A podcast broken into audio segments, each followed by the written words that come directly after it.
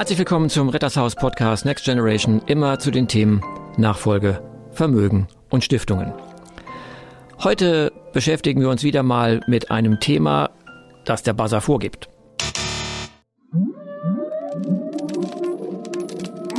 Jetzt habe ich wieder ein Wahl gehört und ihr wisst ja, in unserem Podcast wollen wir Fälle aus der Praxis näher beleuchten und insbesondere die steuerlichen und rechtlichen Probleme erörtern. Und ich begrüße heute Marco. Hallo. Und Adrian. Hallo. Das ist unser dritter Podcast zur Stiftung. Das habt ihr schon am Wahlgesang gehört, aber wir haben heute andere Geräusche auch noch gehört. Genau, das klang wie Geld. Deswegen Fokus auf die steuerlichen Thematiken bei Familienstiftungen. Das hatten wir ja im letzten Podcast angerissen. Wie kann man Vermögen auf die Stiftung geben? Wie sieht es auch mit der Erbersatzsteuer aus? Und das wollen wir heute dann nochmal spezifiziert dann fortsetzen. Ja, der erste Punkt wird ja sein, ich muss eine Stiftung mit Bar zum Beispiel, also ich kann es auch anders machen, wenn ich jetzt Bargeld habe, dann ist die erste Frage, habe ich denn da einen Freibetrag? Das heißt, muss ich als Stiftung, wenn ich jetzt Geld erhalte, Schenkungssteuer bezahlen? Und wenn ich meine Destinatäre, meine Bezugsberechtigten weit gestreut habe, Steuerklasse 3, 50 Prozent, was passiert da? Ja, das Thema bei der GmbH, wenn ich das Stammkapital einzahle, dann habe ich ja auch kein Problem und muss es noch versteuern. Bei der Stiftung ist es aber leider etwas anders, denn die Stiftung gehört ja sich selbst, hat keinen Gesellschafter und deswegen ist sie steuerlich als dritte Version anzusehen. Und alles das, was die Stiftung erhält, ob jetzt im Wege der Gründung oder nicht, muss dann grundsätzlich versteuert werden. Und wir haben ja den allgemeinen Freibetrag dann vielleicht 20, nur von 20.000. 20 ja, aber wir haben im Grunde bei einigen Ländern die Auffassung der Finanzverwaltung, dass wenn ich es so regel, dass das Grundstockvermögen nur an die Abkömmlinge des Stifters geht, dass ich dann den Freibetrag nach 16 habe und es wären dann 400.000 Euro. Okay, also muss ich dann im Stiftungsgeschäft, in der Stiftungssatzung Korrekt. das regeln und sagen, bezugsberechtigt für das Grundstockvermögen ist dann nur der Stifter und dessen Abkömmlinge. Ja, dann hätten wir zumindest mal diesen Freibetrag, könnten die Stiftung quasi zum Beispiel mit 300.000 Barvermögen ausstatten und mit 100.000 Euro noch im sonstigen Vermögen. Das ist ja die sogenannte Hybridstiftung. Hybridstiftung. Was bedeutet Hybridstiftung? Fährt sie gleichzeitig auf der Straße und im Wasser? Oder? Genau, die, das ist die E-Stiftung. ja. ja, Hybridstiftung heißt, dass das Grundstockvermögen immer erhalten werden muss, und zwar nach seinem wahren Wert. Und das sonstige Vermögen der Stiftung, das ist in einigen Bundesländern nicht näher definiert. Das kann im Grunde alles sein. Das heißt, deswegen kann ich in das sonstige Vermögen auch Gesellschaftsanteile, was uns ja hier besonders interessiert, übertragen. Und dieses sonstige Vermögen nimmt an dem Erhaltungsgrundsatz des Grundstockvermögens nicht teil. Das ist ja auch nachvollziehbar, wenn die Stiftung jetzt einen Firmenwagen kaufen würde, äh, um ja. Fahrten damit zu absolvieren. Das hält ja in aller Regel nicht ewig, muss irgendwann wieder, wird verkauft, wird wieder Neues gekauft, genauso Kugelschreiber, Bleistift, alles das sind ja auch Verbrauchsmaterialien und kann keinen festgelegten Plan geben, wann ist es zu verbrauchen. Genau, Werner, das ist ja gerade der Unterschied bei den Familienstiftungen, die für die Unternehmer, Familien interessant sind, dass es sich nicht um Verbrauchsstiftungen handelt, sondern um Hybridstiftungen, die ja ähnlich wie die Ewigkeitsstiftung auf Dauer bestehen und eben mit ihrem sonstigen Vermögen Kapitalerträge oder sonstige Vermögenswerte generieren und dadurch dauerhaft leben. Das Grundstocksvermögen bleibt unangetastet, es bleibt bestehen, aber das sonstige Vermögen kann zum Wirtschaften Gesellschaften verwendet werden. Genau, das ist richtig. Bei der Ewigkeitsstiftung haben wir ja immer das Thema, dass quasi das gesamte Vermögen zu erhalten ist und die Stiftung nur von den Erträgen leben kann. Bei der Hybridstiftung ist es bezogen auf das Grundstockvermögen, wie gesagt, in Rheinland-Pfalz 25.000 Euro der Fall. Das muss immer erhalten bleiben, darf nicht verbraucht werden. Aber alles andere, was man hineingibt, Betriebsvermögen, Immobilien etc., das kann dann eben auch wieder entweder ausgeschüttet werden, verbraucht werden, genutzt werden, einfach mhm. ganz normal. Sehen wir uns den Vorgang des Hineinkommens in die Stiftung nochmal an. Das hast du gesagt, Betriebsvermögen. Das heißt 400.000 Euro, 25.000 Euro Grundstockvermögen plus sonstiges Vermögen bar gegründet und jetzt schenke ich der Stiftung was. Das heißt überall dort, wo ich entweder einen geringen Wert habe oder aber Verschonungsregelungen habe für Betriebsvermögen, komme ich quasi ohne eine Steuerzahllast in die Stiftung hinein. Und wie ist dann, wenn es wieder, wenn das Vermögen wieder abfließt? Ja, guter Punkt. Gucken wir uns vielleicht, bevor wir gehen, was abfließt, mal ganz kurz rein. Wie ist die Steuerbelastung, wenn ich reingehe? Also bei Betriebsvermögen haben wir die normalen Verschonungsregelungen nach 13a. Das heißt, ich habe ein Unternehmen, das muss dann fortgeführt werden. Das kennt man, fünf, sieben Jahre Lohnsumme.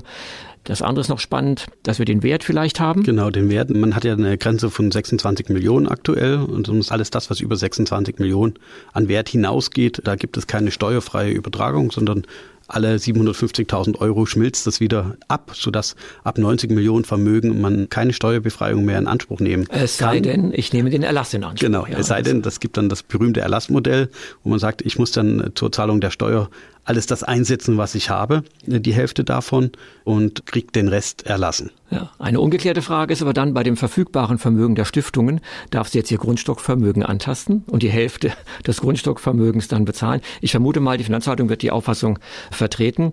Aber das ist auch ein Punkt, das haben wir gesehen nach der Bundestagswahl oder auch vorher schon, dass die Parteien gesagt haben, wenn Stiftungen bedürftig sind, Betriebsvermögen aufnehmen können, weil sie eine Erlassregelung in Anspruch nehmen können, dann ist ja die Tendenz, dass man wahrscheinlich in Deutschland wie in anderen Ländern auch eine Eingangssteuer für die Stiftungen bekommt. Das ist aber noch unklar und da schauen wir mal, was auf uns zukommen wird. Aktuell haben wir die zumindest noch nicht. Und man kann sagen, gerade bei dem Erlassmodell, wenn jemand stirbt, Autounfall und minderjährige Kinder kriegen das Unternehmen vererbt, dann müssten die das einsetzen, was die haben bei den minderjährigen Kindern vielleicht noch kein Vermögen da ist, müssen die wenig einsetzen ja. und bekommen es erlassen.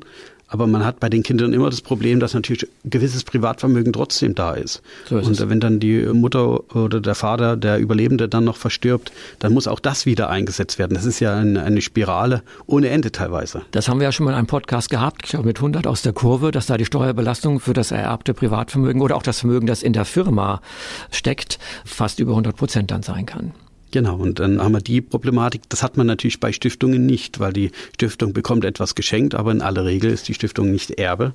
Wir haben das Risiko minimiert, dass aus Versehen noch Vermögen dazukommt, was dann wieder dazu führt, dass wir wieder neu den Erlass beantragen müssten. Okay, jetzt Adrian, vielleicht zu deiner Frage, habe ich nicht vergessen, natürlich, wie, wie kommt Vermögen aus der Stiftung? Und wenn wir an Bezugsberechtigte eine Ausschüttung vornehmen, 100 Geldeinheiten, dann muss man das Ganze mal versteuern, wie aus einer GmbH auch, haben wir auch schon gehabt, Abgeltungssteuer. Die spannende Frage wird aber auch sein, kann ich auch andere Ausschüttungen tätigen? Und in der Tat, ich könnte, wenn die Satzung das vorsieht, auch Gesellschaftsanteile an Stiftungsunternehmen, an Beteiligungsgesellschaften auch ausschütten. Und dann ist wiederum die spannende Frage, wenn ich das zum Beispiel an eine andere Stiftung im In- oder Ausland ausschütten würde, ob ich dafür unter Umständen sogar das Schachtelprivileg nach 8b Körperschaftsteuergesetz nutzen kann. Das heißt fast steuerfrei. Also könnte das interessant sein, wenn sich beispielsweise die Abkömmlinge entscheiden, eigene Stiftungen zu gründen, ja. um ihre Nachfolge zu regeln. Ja, ja. Wenn man das so hört, dann könnte ja natürlich die Mitglieder der Unternehmerfamilie alle irgendwie Stiftungen errichten, weil sie sagen, dort bündel ich das Vermögen, es bleibt in der Blutslinie quasi, aber verteilt auf mehrere Stiftungen. Und wenn ich einen Ausschüttungsverkehr dann realisieren kann zwischen den Stiftungen, dann müsste es, ist noch nicht ganz sicher, aber funktionieren. Eben gerade vor dem Gesichtspunkt der Erbersatzsteuer, wo man überlegt, wie haben wir, wie gehen wir da mit der Erbersatzsteuer um? Können wir vor den 30 Jahren Ausschüttungen vornehmen, um das quasi nicht begünstigte Vermögen so gering wie möglich zu halten? Ja. Wenn wir in die Glaskugel sehen, dann wird man vermutlich davon ausgehen müssen, dass der deutsche Fiskus sagen wird oder der Gesetzgeber, im Inland belegenes Vermögen, das von Stiftungen in irgendeiner Art und Weise verwaltet wird, unterliegt zumindest dann analog der Erbersatzsteuer. Ich kann mir das so gut vorstellen. Aber es ist richtig, was du sagst, da das eine Stichtagsbetrachtung ist, wie der Tod und auch die 30 Jahre sind planbar, kommt es dann darauf an, was hat die Stiftung zu diesem Zeitpunkt. Also ich lasse mal die Ausschüttungen an die Stiftung weg, wenn ich selbst mein Unternehmen verkaufen würde im Jahr 28 und realisiere zum Beispiel 200 Millionen Veräußerungsgewinn und ich habe eine andere Beteiligung an der GmbH, also einem operativen Geschäft veräußert, dann habe ich eine Steuerzahllast in der Stiftung von 0,75 Prozent. Ich habe ja keine Gewerbesteuer. Und wenn ich jetzt alles ausschütten würde an die Bezugsberechtigten, dann zahlen die die Abgeltungssteuer und das Vermögen wäre ein Privatvermögen. Das würde auch gehen.